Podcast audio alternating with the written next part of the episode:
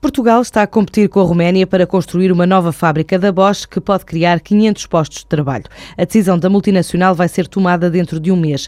Para já, a empresa não revela qualquer pormenor sobre este investimento, mas o presidente do grupo alemão considera que o custo do trabalho em Portugal, aliado à nova legislação laboral, são argumentos para a Bosch continuar a investir no nosso país. Assim revela Franz Fehrenbach.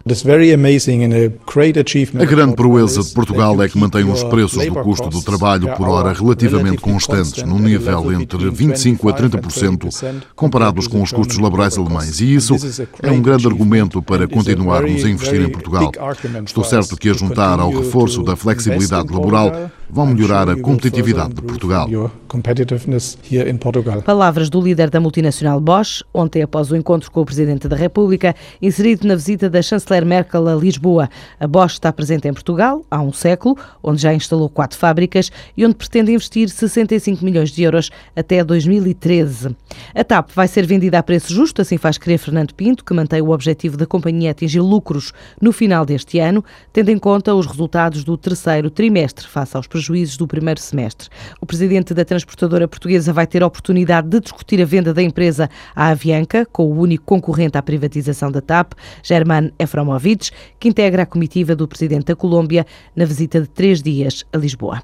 Para já, Fernando Pinto acredita que no processo de privatização da TAP o preço de venda vai ser o adequado, adiantando que o único comprador está em fase de conhecer a empresa para que seja feita uma oferta justa. O processo de verificação dos dados da empresa, dos números da empresa, de entrar em realmente em detalhes, conhecer tudo sobre ela. E nós abrimos todos os livros.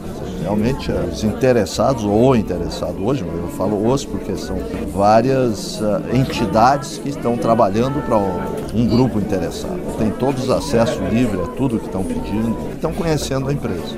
E, obviamente, o interesse do governo é esse, que conheçam efetivamente a TAP, para que seja feita a oferta justa por ela. Eu acho que é possível acontecer. Declarações de Fernando Pinto à agência Lusa à margem do lançamento do livro Portugal Vale a Pena. Os desafios para o setor elétrico juntam hoje em Lisboa vários especialistas num debate sobre o sistema ibérico. As perspectivas de crescimento do setor também vão estar em análise e trazem a Portugal dois especialistas da Agência Internacional de Energia. 24 horas depois de ser divulgado em Paris o relatório anual do setor em todo o mundo, feito pela agência, que indica uma subida da procura mundial de petróleo na ordem dos 14% até 2035, o que faça uma produção de 90 99,7 milhões de barris diários, leva à subida do preço do crudo da atual média de 107 dólares para os 125 dólares o barril dentro de 23 anos.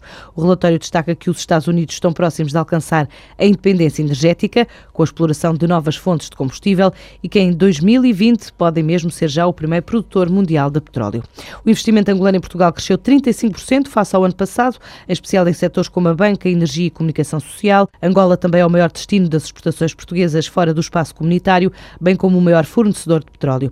Nos últimos cinco meses, o investimento português em território angolano também cresceu, elevando o país para quarto maior destino dos capitais portugueses. E neste quadro, os grupos Casais, Telha Bel, Cunhas e Tintas Europa decidiram realizar de hoje até à próxima sexta-feira a primeira Feira do Emprego no Palácio da Bolsa, no Porto, que integra uma mostra de oportunidades, casos de sucesso e conferências sobre intercâmbio entre os dois países.